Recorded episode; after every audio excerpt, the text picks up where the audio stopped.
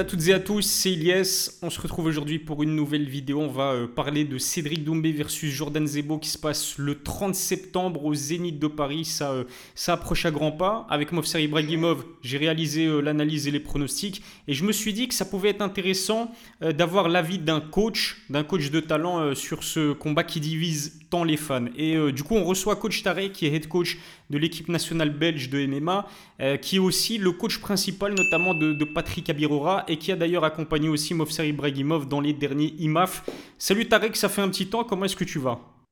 Ça fait longtemps mon pote, comment ça va? Ça va très bien, toi, ça va? Ouais, ça va, merci. J'ai vraiment hâte, vraiment, vraiment hâte d'entendre tes réponses à mes questions parce que, comme je le disais dans l'introduction, c'est vrai que ce Cédric Doumbé versus Jordan Zebo, il divise les fans. On sait qu'il y a les pros Doumbé qui le voient mettre un chaos dévastateur. Il y a même certaines personnes qui sont fans de Cédric et qui disent que Jordan n'a pas sa place dans l'octogone avec, euh, bah, Cédric Doumbé. Et de l'autre côté, on a les, les pros MMA Factory Fernand Lopez qui euh, pensent que Jordan a, a, le style adéquat pour euh, mettre à mal Cédric Doumbé. La première question que j'ai envie de te poser, Tarek, c'est le fait qu'on parle de ce Doumbé versus Zebo comme étant une opposition de style entre un striker d'élite, Cédric, et un lutteur à pression, Jordan Zebo. Est-ce que c'est pertinent selon toi ou c'est peut-être plus complexe que ça? Non, c'est totalement correct. C'est totalement correct de, penser que c'est une opposition de style, euh, surtout de par le, passif de, Cédric Doumbé et, euh, et de par euh, ce qu'on retient le plus de, Jordan Zebo, c'est quand il soulève, il soulève le, corps de ses adversaires pour le claquer au sol. Donc, mais par rapport à leur niveau actuel, par rapport à leur, palmarès, je dirais qu'ils sont, euh, qui, qui s'y connaissent un peu dans toutes les facettes du game. Et, euh, c'est ce qui rend le fight intéressant parce que je pense que la, ils avaient une marge de progression. Je pense qu'ils ont tous les deux progressé. Et euh, c'est ces inconnus qui donnent, euh, euh qui donnent envie de, de regarder ce combat.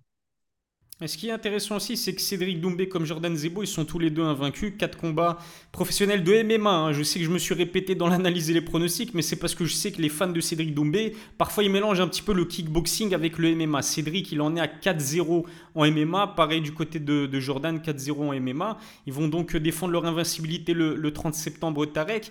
La question aussi que j'ai vraiment envie de te poser, parce que ça aussi, ça a divisé les fans. Il y a même des, des personnes euh, qui, s'en sont pris à moi, figure-toi, Tarek, parce que je disais que c'était une affiche euh, équilibrée. Mais est-ce que pour toi, il y a un favori net qui se dégage de ce combat, ou alors, bah justement, ça reste, euh, ça reste quand même un combat équilibré? Encore une fois, avec le passif de Cédric, je pourrais comprendre qu'on le mette favori dans le combat. Mais après, c'est du MMA. C'est du MMA, mais pour moi, il y a, pour moi, y a, y a pas de favori, parce que comme je te disais, il y a beaucoup d'inconnus dans ce combat. Euh, non seulement il y a beaucoup d'inconnus, mais aussi euh, une, une, opposition de style, mais pas vraiment non plus. Donc, euh, je m'explique un peu par rapport à ça, c'est que on a Cédric Doumbé, donc qui a, qui a son striking qui est, il a toujours les mêmes armes qu'il utilise en kick. Tu vois, pour moi, il y a juste certaines choses qui changent, mais les combos sont un peu toujours les mêmes, la posture est toujours la même. Euh, mais il a un sol qui se développe de mieux en mieux et, et de ce que je peux observer, j'ai l'impression qu'il se concentre énormément dessus. Donc, euh, il continue d'évoluer dans, dans, dans les facettes qui lui manquent, qui lui manquent, on va dire, dans, dans, dans le game, même si, pour ma part, je pense qu'il pourrait encore plus améliorer son striking pour le MMA. Et, euh, et on a Jordan Zebo qui, euh, qui même si on va dire c'est quelqu'un qui utilise beaucoup sa lutte quand il combat, je trouve qu'il évolue qu'il évolue dans son striking, de combat en combat. Mais est-ce qu'il évolue suffisamment que pour battre Doumbé sur son propre terrain? Et est-ce que Doumbé a suffisamment évolué que pour euh, créer la surprise au sol? Et ça, c'est les grosses inconnues de ce combat. Super intéressant. Et puis, ce qu'il faut dire, c'est que, et euh, bah, tu parlais du, du, kickboxing, on va dire, du euh, background dans kickboxing de, Cédric Doumbé. Lui-même a dit, Cédric Doumbé, que le kickboxing, c'était pas le MMA. C'est, je pense, pertinent de le souligner une fois de plus. Effectivement, le kickboxing, c'est pas le MMA. Le kickboxing, c'est une facette du MMA. C'est une, une discipline pardon, qui compose le MMA. Euh, Tarek, toi qui es un coach expérimenté, explique-nous et explique par exemple, aux personnes qui ne cernent pas, on va dire, la différence, le, striking du MMA, à quel point finalement c'est si différent par rapport au striking du kickboxing? C'est totalement différent et je vais te prendre un exemple qui pourra facilement mettre d'accord tout le monde. Euh, Lorsqu'on est dans un ring, le ring est petit et les, les gants sont, enfin, les gants sont gros et le ring est petit. Dans la cage, c'est l'inverse. La cage est grande et les gants sont plus petits. Donc ça change déjà énormément de choses. C'est qu'il faut s'adapter au niveau des déplacements, il faut s'adapter au niveau de la distance euh, par rapport à l'adversaire pour mettre tes frappes. Bon, tu me diras que c'est ce n'est que quelques centimètres, mais dans un game comme le MMA, ce sont les, ce sont les détails qui font la différence. Et euh, en dehors de ça, il y a, y a tout simplement le fait que qu'en kickboxing, euh, dès le moment où on s'accroche, ben, euh, on est séparé et le combat reprend. Et en MMA, ben, le, le fight continue. Le fight continue si- s'il y a un accrochage, ou s'il y a un clinch, ou si euh, quelqu'un shoot dans les jambes. Donc, c'est, même si ce sont des techniques de lutte, ou de, boxe taille, ou, euh, ou de judo, ou de sambo, peu importe, ça reste quand même euh, des, phases qui sont intégrées dans, le- striking, dans, le debout du MMA, on va dire.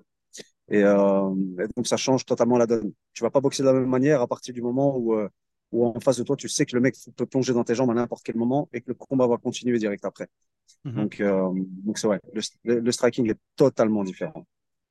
J'entendais euh, Boris Johnston, qui est le coach MMA de, de Cédric Doumbé et qui est, euh, ben, il coach à la Hatch Academy, qui disait aussi que le, f- en striking, en kickboxing, pardon, t'es beaucoup plus droit dans ta posture, alors qu'on voit Cédric justement lors ses combats en MMA, il est un petit peu plus penché vers l'avant. Ça, c'est justement pour euh, défendre les amener au sol au, au mieux, c'est ça?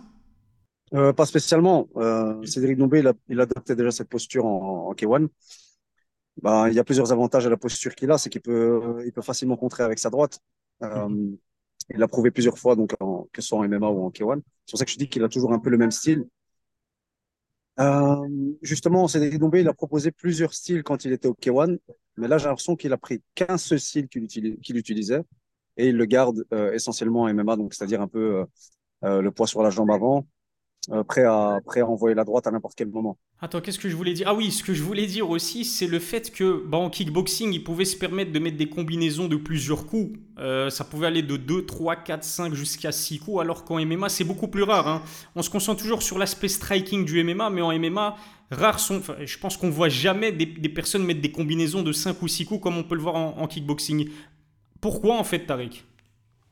Bah, ça, on dira que ça sera, ça sera surtout euh, si, si si t'as un style qui a une prédominance de striking, c'est normal que tu vas pas envoyer tant de coups pour pouvoir euh, garder le combat debout et pour l'éviter, pour éviter que ça vienne en clinch, pour éviter que tes bras se fatiguent et pour éviter que tu finisses au sol.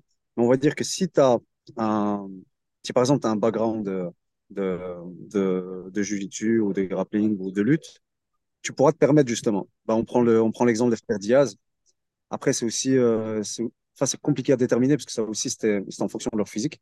Par rapport à leur physique, bah, comme ils faisaient du triathlon et que c'est des mecs qui vont plus euh, des fibres lentes que des fibres rapides, donc euh, ils travaillaient plus en volume. Mais c'est surtout le fait qu'ils avaient confiance en leur sol, que donc ils se permettaient de mettre la pression pour envoyer donc des frappes en volume sans avoir peur que tu les emmènes au sol. Des fois même, ils attendaient que ça pour, pour placer une guillotine ou, ou n'importe quelle soumission en l'étant sur le dos. Euh, on, a, on avait aussi qui a envoyé quand même pas mal de combinaisons à certains moments du combat, pas tout le temps. Mais je dirais que ça dépendra surtout de ta confiance à te relever ou à soumettre les gars une fois que tu te retrouves euh, dos au sol. Super intéressant. Euh, Cédric Doumbé, c'est vrai que c'est un jeune combattant de MMA, encore une fois, c'est un combattant de kickboxing extrêmement expérimenté, plus de 80 combats, cette fois champion du monde du Glory. En MMA, il en est à 4-0. Euh, J'imagine que tu as regardé ces, ces 4 combats euh, de MMA. Euh, pour l'instant, est-ce que quelles sont ses forces en tant que combattant de MMA et au contraire, quelles sont ses faiblesses à Cédric Doumbé euh, dans un octogone? Ses forces, sa, sa plus grande force, ça reste son coup d'œil. Le coup d'œil, quand tu je sais pas exactement combien il a de combats en K1, euh, mais le coup d'œil que tu as, ben, c'est pas le même que quelqu'un qui a, qui a fait que du MMA et qui, a- est rentré qui, a fait des compétitions que dans ce, ce style-là. Euh, le coup d'œil qu'il a lui permet d'en- de finir le combat à n'importe quel moment. Et en plus de son punch. Euh, je dirais que, enfin, je sais pas trop qui s'occupe de son striking. Je sais même pas si euh, il cherche encore à développer son striking pour euh, pour l'adapter encore mieux, être encore plus efficace et et, chercher la faille en face plus rapidement. Je sais pas. aussi essentiellement, ils se, ils, ils se concentrent sur le, retard, on va dire, à rattraper sur, sur la lutte et le grappling. Mais en tout cas, il y a, y a, y a pour moi, comme je disais plus tôt, euh, beaucoup de choses qui, d'autres choses qui pourraient encore développer. Ça pourrait faire partir, on va dire, ça pourrait faire partie des faiblesses dans son style que Jordan pourrait exploiter. Euh, je te parlerai tout simplement de, du fait d'en avoir qu'une seule posture. Il pourrait en, il pourrait en développer plusieurs. Surtout le fait d'avoir la tête en avant, comme ça, ça peut. Même si c'est Cédric Doumbé, qu'on sait qu'il a des réflexes hors normes, tu peux encore facilement te faire toucher si tu te fais feinter. Et on l'a vu en, dans le combat de, euh, de Rabib contre, euh, contre McGregor. Mm -hmm. euh, donc, tu n'es jamais vraiment à l'abri. Et, euh, mais ce qu'il y a surtout, c'est, c'est tout simplement le, le, le fait de diversifier encore plus les attaques et surtout, surtout les déplacements. Comme je te disais, dans le ring, mais pourtant, ce qui est, ce qui est surprenant, c'est que dans, dans, si tu vois par exemple son combat contre euh, Nicky Holsken, donc le mhm. premier, et même le deuxième, euh, pareil quand, quand il a combattu Anne Congolo, donc c'est parmi ses derniers combats au, parmi ses derniers combats au Glory, euh, c'était un boxeur qui boxait en reculant. Il gagnait tous ses rounds comme ça. Et c'était vraiment surprenant de voir ce style-là en K1 parce que je voyais pas trop ce style-là parce que euh, en K1, dès que tu recules un peu trop, euh, il donne toujours l'avantage à celui qui met la pression. Mais là, il se faisait quasi pas toucher. Ça, ça fait en sorte de lui développer un coup d'œil, ce coup d'œil qu'il utilise justement aujourd'hui en MMA pour contrer, pour toucher sans se faire toucher. Et c'est déjà très, c'est très compliqué à faire sur un ring et pourtant il le faisait. Euh, je dis pas que c'est spécialement ce style-là qu'il devrait adopter aujourd'hui euh, aujourd'hui en MMA, mais je dirais que euh, il pourrait faire un mix des deux, tu vois. Euh, dans le sens où des fois j'ai l'impression qu'il se jette parfois pour euh, vite finir le combat en, en dans les phases debout dans ses combats en MMA. Est-ce que c'est la distance, comme je te disais, est-ce que c'est les gants? Euh, Je sais pas. Euh, Est-ce qu'il y a une part de précipitation? Parce qu'il avait, il avait l'habitude aussi dans ses derniers combats de K1 de, de vite finir ses combats. Parce que lors de ses derniers combats en K1, euh, il, mettait, il avait changé de style et il mettait la pression. Lui-même, il disait que ce qui l'avait aidé, c'était donc la préparation physique. Il se sentait, il sentait plus, euh, enfin, il sentait son punch, tu vois. Il n'y a rien à faire une fois que tu fais de la prépa qui, a, qui est adaptée par rapport à ton corps. Euh, surtout, lui qui un, surtout lui qui est un puncher. Donc, euh, ça, ça augmente ta confiance, ça augmente ton, euh, ta vitesse d'exécution. Donc lui, ça lui a donné, ça lui a donné confiance à ce moment-là. Donc il, il a changé de style, il a commencé à mettre pression à ses adversaires et, euh, et il finissait les combats. Euh, enfin, il est passé d'un gars qui gagnait la décision en reculant à un mec qui met des KO rapides en mettant pression du jour au lendemain, on va dire. Et c'est ce style-là qui continue à utiliser aujourd'hui, mais je le trouve pas aussi efficace que dans ses derniers combats en K1. Tu vois même si euh, ben, il gagne toujours euh, euh, autant. Et ça, encore une fois, c'est grâce à, comme je t'ai dit, ses réflexes, son coup d'œil et, et sa précision. Mais c'est justement sa précision que je trouvais meilleure en, dans ses derniers combats de K1. Et au sol, tu le trouves comment aussi, Cédric? Je le trouve pas mal. Je le trouve vraiment pas mal euh, dans ses réactions. Euh, ses sprawls sont, sont toujours, il a, il a, toujours un bon timing dans ses sprawls. Je pense que c'est aussi pour ça qu'il met beaucoup la pression pour avoir justement l'espace derrière lui que pour pouvoir envoyer ses jambes en arrière. Euh, je trouve les sprawls et la continuité du sprawl euh, vraiment bon. Il a, il a compris. Il a compris comment, bah, comment, comment éviter de se faire emmener au sol quand, quand tu te fais attaquer par un double leg. Euh, des fois, je le trouve trop réactif, justement. Et comment dire? Il y, a, il y a plusieurs manières de se et lui, par, il éjecte vraiment son corps en arrière des fois ouais, et ouais. ça peut. Il se fait feinter à ce moment-là et que le mec reshoot directement après ou alors, euh, ou alors si. Euh, tu vois, il y, a, il y, a, tellement de possibilités à, à exploiter à ce niveau-là par rapport à, par rapport à sa réaction qui est un peu exagérée lors des sprawls, mais vaut mieux une réaction exagérée qu'une euh, réaction en retard. Tu vois et, euh, et c'est pour ça que je trouve que c'est vraiment pas mal. Et euh, par contre, son grappling, son grappling n'est pas mauvais du tout. Son grappling n'est pas mauvais du tout. Et euh, on a pu le voir face à Klimas. Il y, a, il, y a, il y a vraiment eu certains moments où il contrôlait quand il était en top contrôle en demi-garde surtout. Et euh, c'est une position que même plein de pros n'arrivent pas à garder. Et euh, lui, il y arrivait. Il mettait vraiment les, les, les, le frame au bon moment, aux bons endroits. La main sur la hanche aussi pareil. Et c'était vraiment intéressant. Donc, euh, ouais, pour moi, il, il évolue en plus de combat en combat. Donc, ouais, c'est pas mal. quoi. Écoute, super complet, super intéressante comme réponse. Même question du côté de Jordan Zebo. On sait que Jordan, lui, vient d'un. bah, c'est c'est un combattant de MMA moderne, c'est-à-dire que contrairement à Cédric Doumbé qui vient d'une discipline précise, c'est-à-dire le kickboxing, Jordan, il a commencé avec le MMA, même si c'est vrai qu'il a un background en, en karaté. Il a fait l'IMAF, je crois, il a fini euh, médaillé de bronze. Il me semble que c'est au IMAF mondiaux en 2019. Euh, il a un bon euh, high kick aussi, mais on le présente principalement comme un, comme un lutteur. Apparemment, il a des difficultés aussi à maintenir euh, ses adversaires au sol. Bref, c'est quoi les forces et c'est quoi les faiblesses de Jordan Zebo selon toi, Tarek? Les forces de, la force de Zebo, je dirais son explosivité. Ah, Mhm. c'est pas un secret. Il est explosif et je pense que le style qu'il adopte, bon, c'est le, style factory, les mains basses, in and out, euh, feinter les entrées pour commencer avec des jabs, commencer avec des feintes, puis feinter les entrées pour aller chercher la lutte et euh, feinter pour prendre le terrain, pour mettre la pression et, envoyer des combos quand le mec il, se retrouve euh, contre la cage. Donc ce style-là lui convient bien, étant donné qu'il est explosif, qu'il est mobile, qu'il est, euh, qu'il est, bien sur ses appuis. Comme tu as dit, il a une, très bonne jambe arrière. On parlait de ce combat il y a quelques, jours à la salle et euh, c'est Nassim, Nassim qui m'a dit qu'il avait un background du, c'est un karatéka, Ouais. tu vois. Et euh, bah, ça me surprend pas quand je vois ses, parce qu'il il envoie ses jambes bah, sans, sans téléphoner. Il me semble bien, c'est pas des, c'est pas des kicks de, c'est pas des kicks de, kicker. C'est pas des kicks euh, de quelqu'un qui a fait de la boxe thaï, par exemple. Euh, même si les deux sont bons, mais là, euh, sa manière de, à sa manière de kicker, je pouvais, bah, tu peux observer que c'est, que c'est, que c'est, c'est pas récent, quoi. Qu'il a l'habitude de les envoyer depuis, depuis longtemps. Et euh, je trouve qu'il a un bon timing, les changements de niveau dans ses kicks. Bah, des fois, tu vois même pas la différence, tu vois pas trop euh, si c'est un middle, si c'est un low kick, si c'est un high kick, comme avec Marie Sardi, justement. Et, euh, et donc, ça, c'est sa, ses forces, et c'est même une force qu'il pourrait exploiter contre, contre Mhm. Cédric. Et euh, sa force aussi, bah, c'est tout simplement sa force, sa force Mhm. physique. Des fois, c'est à double tranchant, parce qu'évidemment, à force, à force de vouloir mettre de la force, ben, ben, tu vas, tu vas peut-être un peu négliger la technique, que ce soit à la salle, ben, auto- automatiquement, ça se répercute sur, sur le combat. Euh, je le trouve des fois euh, euh, négligent dans le contrôle de ses positions au sol.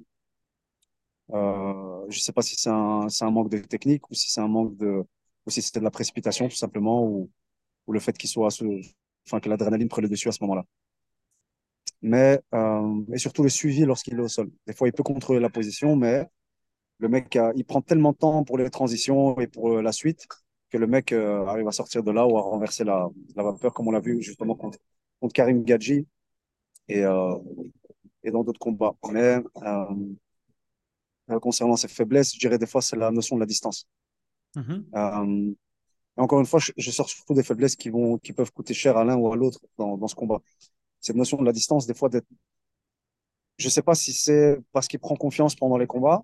À un moment donné, ben, il se rapproche, il est un peu trop proche de la cage, un peu trop proche de l'adversaire, comme euh, bah, contre Marie Sardi et contre le Brésilien, contre qui il a combattu juste avant, Nascimento, je pense. Et, Ouais, euh, ouais. Et euh, des fois, je trouve un peu trop proche de l'adversaire. On dirait qu'il est. Bah, je sais pas s'il le fait exprès ou pas, mais ça contre, contre Doumbé, ça serait, ça serait inconscient. Tu vois, de se retrouver à cette distance-là. Surtout en gaucher, le bras arrière de Cédric pourrait, pourrait l'éteindre assez rapidement. J'ai aussi envie d'aborder le, le, côté poids de ce combat, parce que à prendre avec des pincettes, mais ça je pense que c'était une info qui, euh, qui a été révélée par le compte Instagram Maître Fumier, qui disait que Cédric, il va pas cutter énormément de poids 24 heures avant, euh, avant la pesée, euh, comme euh, les combattants de MMA de très haut niveau le font pour la plupart. On sait qu'il y a des, il y a des comment dire, il y en a certains qui le font pas, comme Colby Covington ou Israel Adesanya par exemple. Mais Cédric, il a souvent eu des soucis au niveau des, des pesées. Faire le poids, c'était compliqué. On a vu qu'avant Florent Burillon, bah, c'était un catchweight. Il a négocié un catchweight avec Florent Burillon parce qu'il n'a pas réussi à descendre à 77 kilos. Bref, apparemment, il se trouverait déjà aux alentours des 77 kilos. Et je pense que du côté de Jordan, bah, lui, il va cutter énormément 24 heures avant la, avant la pesée. Est-ce que pour toi, le fait que Cédric décide de perdre du poids euh, ça fait un petit temps qu'il perd du poids et qu'il mise pas tout sur le cutting 24 heures avant la peser, est-ce que c'est une bonne stratégie pour toi?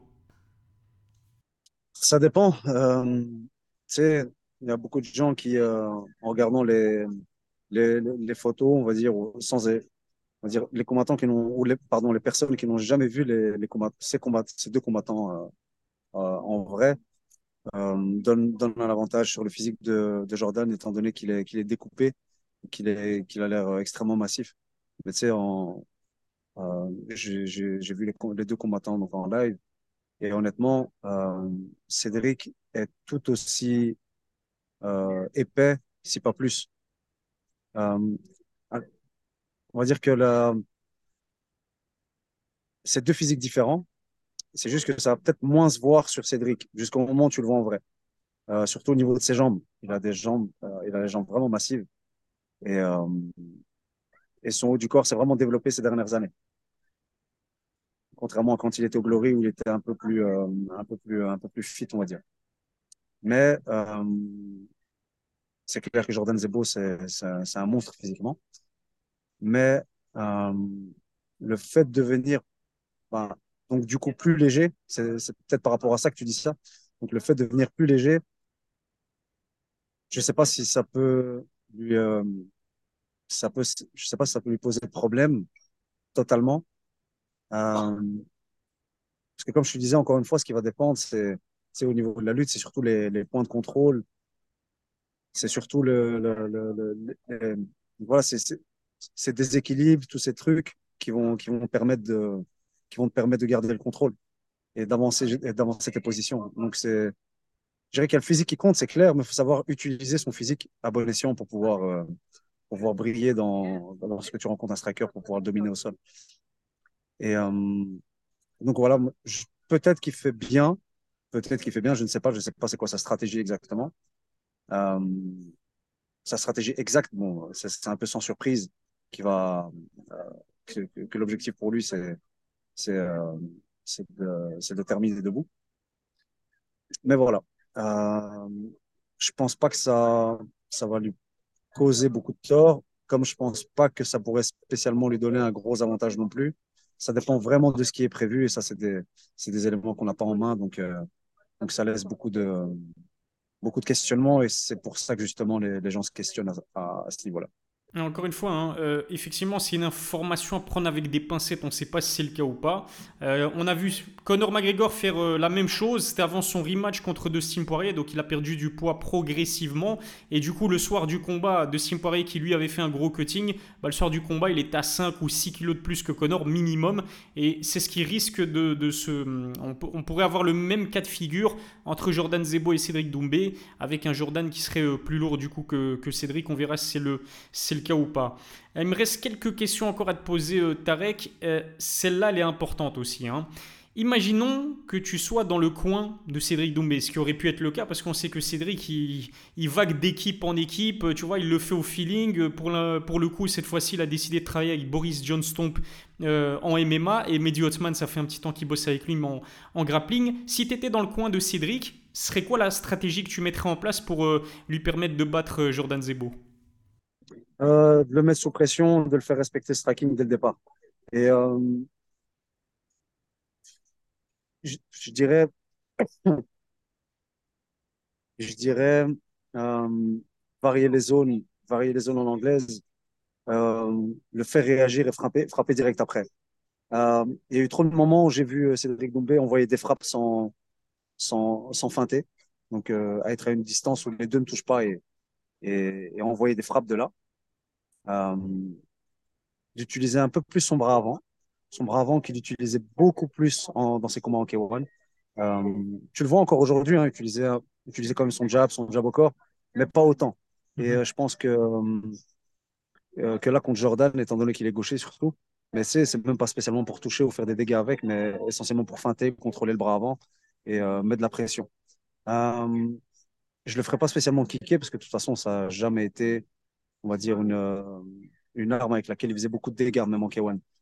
Euh, donc, ça serait essentiellement se concentrer sur euh, anglaise et euh, anglaise, pression, beaucoup de feintes, faire réagir un maximum, étant donné son niveau, ben, tu sais qu'en face, ben, ça, va, ça va mordre à l'hameçon à chaque fois. Et, changer, de, changer de niveau dans les frappes en anglaise. Yes. Autant changer de niveau du haut vers le bas que des frappes, vers des frappes extérieures pour viser l'intérieur et inversement. Et justement, inversement, c'était aussi dans le coin de Jordan Zebo, qui lui est un disciple du MMA Factory. Fernand Lopez ne sera pas dans son coin, mais je pense que même à l'ARES, Fernand. Non, euh, euh, Fernand n'était jamais dans le coin de Jordan, puisque Fernand est également le coprésident de, de l'ARES Fighting. Le coach de Jordan Zebo le soir du combat sera commandé. Si tu étais dans le coin de Jordan, pareil, c'est quoi ta stratégie euh, pour vaincre Cédric Doumbé? Ce serait une stratégie à base de kick et de takedown. Donc, moi, je le ferais kicker je ne ferai pas cliquer directement à la tête. Ça, c'est un truc que je garderai un peu plus euh, pour un peu plus. Euh, après, ce que les gens ne réalisent pas, mais malgré sa posture, ben, au final, il se fait, il se fait très peu toucher avec, euh, même s'il est un peu en avant, il, se fait, il se fait très peu toucher avec les kicks, Cédric. C'est pour ça que, bon, tout le monde, il y a, plein de gens qui, qui pensent, et je, pense aussi que, que Jordan a une chance de, terminer avec, de terminer, terminer le combat avec un kick, ou alors le sonner et en profiter pour passer à passer à la suite. Mais euh, moi, je partirais plus pour euh, même. Cédric défend quand même bien les kicks, tu vois, que ce soit en les absorbant, que ce soit en les évitant. Euh, il les évite quand même bien. Moi, ce que je ferais, ce que je ferais, c'est que je kickerais peut-être des zones qu'il a peut-être moins l'habitude de défendre depuis ben, dans son dans son quand il était dans le circuit K1. Je le ferais kicker peut-être la jambe arrière, tu vois. Mm -hmm. Jordan en gaucher, qui kick la jambe droite de Cédric dans, dans les angles morts. et, euh, et euh, donc, ouais, pourquoi pas. Euh, pareil, les feintes, c'est ce qui marche aussi énormément. Feinter les, feinter les amener au sol. Mm-hmm. Feinter les amener au sol, pas spécialement pour aller sur de l'anglaise comme il le fait déjà, mais feinter les amener au sol pour partir sur, des kicks. Euh, Rockhold le, le, faisait, le faisait et enfin, il y, y, en a plein qui le faisaient. Et, euh, et ça marche extrêmement bien. C'est quelque chose d'assez euh, euh, dur à lire et qui peut facilement surprendre aussi. donc, ça serait vraiment ça. Kicker, kicker, et puis aller chercher cette jambe avant. Étant donné qu'il défend vraiment bien les double legs avec son sprawl, je dirais peut-être partir pour un peut-être partir pour un single leg. Tu vois, le single leg, et plus il est à disposition sur la jambe avant, mais après, Doumbé défend vraiment bien et je l'ai même vu donc dans une vidéo qui a tourné avec euh, avec, Salah, avec Salah avec Salah où tu vois où tu vois vraiment bien défendre même à la cage. Euh, donc ouais, ça serait plutôt attaquer comme il le fait déjà. En fait, ça serait faire ce qu'il fait déjà, donc attaquer des takedowns euh, dans le centre de, de la cage, en commençant avec les kicks, tout ça, et puis, puis rentrer petit à petit. Mais après, c'est très, c'est très facile de dire ça, mais après, c'est très compliqué de, de venir établir un game plan avec quelqu'un que tu n'as pas, que pas entraîné pendant, pendant assez longtemps, pendant, pendant un certain nombre de temps. Donc, c'est un peu un exercice compliqué. Et euh, donc, ouais, faire des, continuer à faire ses takedowns et même, il peut quand même scorer ce double leg comme il l'a déjà fait plusieurs fois. Mais je n'irai plus chercher des double legs à la cage, tu vois. Mm-hmm. Et pas au centre, parce qu'au centre, il défend vraiment bien. Donc, fatalement, Jordan devrait mettre la pression.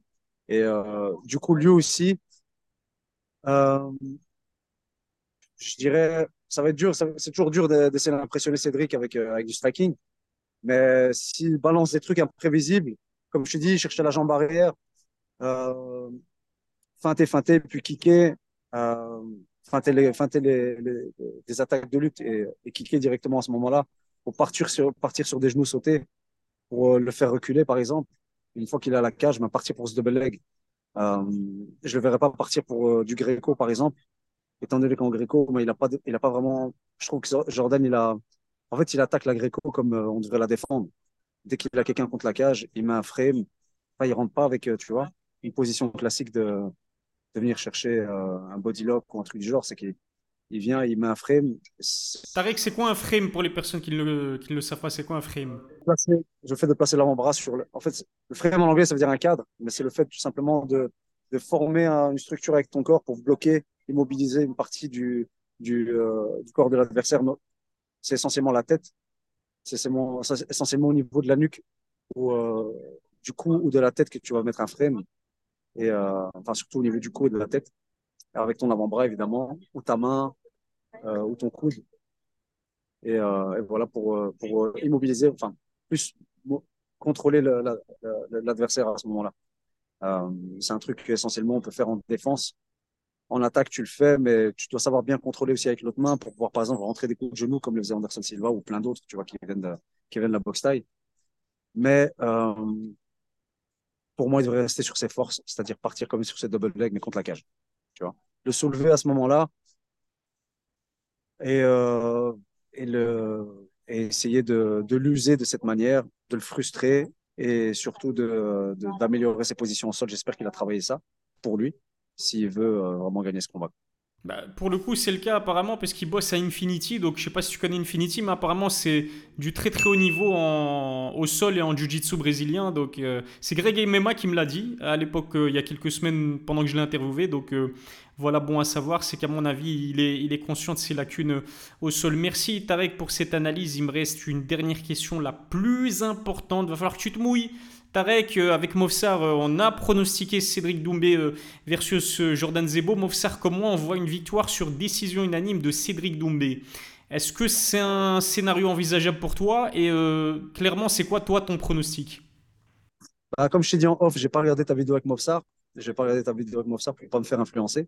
Et bah, je suis surpris. Je suis surpris du, c'est osé quand même, je dirais, comme euh, pronostic. Et euh, après, tout est possible. On l'a vu euh, donc récemment avec Strickland contre, contre Adesanya.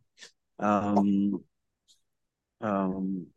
je veux dire, dans le sens où personne ne s'attendait à, mm-hmm. à, ça. Comment je pense que les gens qui avaient mis Strickland gagnant, ils le voyaient peut-être gagner sur une soumission ou, un finish, ou un finish en, en, en, strike. Mais franchement, honnêtement, il y a tellement d'inconnus et comme je t'ai dit, euh, chacun évolue, les deux évoluent dans leur faiblesse et leur force ne se développe pas trop, tu vois. Donc c'est compliqué. Honnêtement, pour moi, c'est vraiment il y a, y a tellement d'inconnus que je, je, comprends tout à fait, bien sûr, mais je dirais aussi que Cédric par, par favori, mais ça reste quand même un, dans un certain sens, un 50-50 pour moi, dans le sens où euh, si Jordan gagne, je ne serais pas surpris. Et si euh, Cédric gagne, bah, c'est clair que je ne serais pas surpris non plus. Mais euh, et honnêtement, j'ai aucun, euh, aucun favori parmi les deux. Si Jordan gagne, bah, tant mieux pour lui. Si Cédric gagne, pareil. Mais donc, j'ai même pas genre le. Je pas spécialement le, cœur qui pourrait balancer. C'est dur. Si Cédric gagne, il a plus de chances de le faire comment? Et si Jordan gagne, il a plus de chances de le faire comment? Comme ça, je pense qu'on est bon là si Cédric gagne avec, euh, avec un overhand du droit, mhm. avec un bon overhand du droit bien placé à un moment donné pendant, pendant les échanges, si Jordan s'excite un peu trop, ou si il a encore une fois une distance qui est pas très bonne, et euh, ou si tout simplement il le met sous pression et qu'il arrive à le terminer. Euh, Cédric, sinon par guillotine, donc il, il s'entraîne avec Mehdi Othman, donc ouais, ouais, ouais. pourquoi pas? Pourquoi pas? C'est pas, c'est pas impossible. Euh, il suffit qu'il l'use physiquement, comme je dit, des frappes au corps, un travail de sap, s'il n'arrive pas à le finir à la tête. Euh, et ça aussi, c'est une inconnue, justement. C'est, on, on, a vu Jordan Zebo des fois prendre des frappes, pas être trop, euh, trop sonné. Tu sais, en amateur, il a combattu Alvi, Alvi Dassouyev, mm. qui, est, qui est un combattant belge, que Patrick avait affronté aussi, et qui a une frappe, mais il a des, il a des briques à la place des deux mains. Et euh, il a combattu contre lui en amateur. Et il Alvi l'a terminé en plus, mhm. mais il, a, il était encore conscient, il n'était pas inconscient. Donc je me demande c'est quelle est la dose de puissance qu'il faut pour le terminer? Et est-ce que la frappe de Cédric sera suffisante? Moi je pense qu'il pourrait, je pense que Cédric pourrait l'éteindre. Et euh, donc ouais, overhand du droit pour euh, Cédric et pour Jordan. Donc du coup, s'il le finit, ben la kick du gauche, la kick du gauche qu'il le sonne, mhm. qu'il éteint ou le middle du gauche aussi. Et un finish en grand impact et l'arbitre euh, s'interpose pour arrêter. Mais sinon, si ça va au sol, je vois pas, je vois pas l'un. Euh, ça peut, ça peut paraître surprenant, mais je, je vois pas Zebo en, le, totalement le dominer au sol. Je vois pas Zebo totalement le dominer au sol. Et euh, mais vraiment de par non seulement l'évolution de Cédric, mais en plus de par son physique. Non seulement sa force, mais il est, il est très félin dans son approche au sol, donc il, est, il sort facilement des positions, il reconnaît vite les positions, il a des réflexes.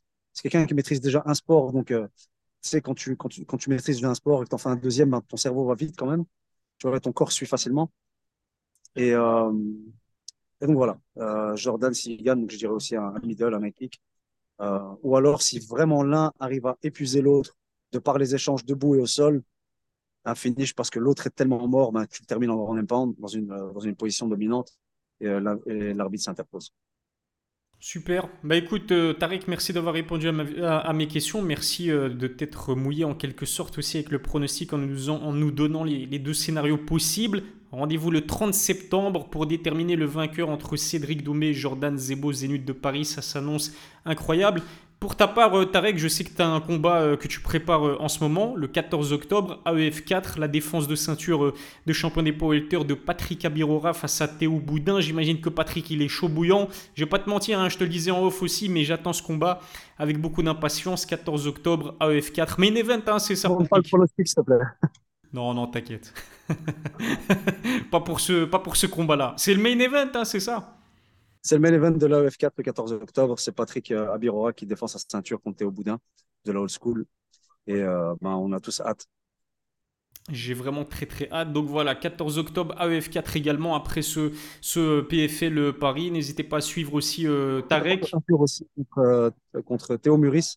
Donc il y a deux Théo en co et en main event contre, contre nos deux Belges qui vont défendre tous les deux leur ceinture à l'AEF4 le 14 octobre. Des combats à ne pas manquer. Ah, ça promet. Franchement, je t'ai dit, hein, c'est un, événement amateur, mais dans la communication, dans le professionnalisme de Willy aussi, qui est l'organisateur, on a vraiment le sentiment que c'est un, un, événement euh, professionnel et, j'ai vraiment hâte de voir, euh, de voir cet événement-là. Merci encore, Tarek, et euh, à la prochaine pour une nouvelle vidéo. Avec plaisir. Merci pour l'invitation.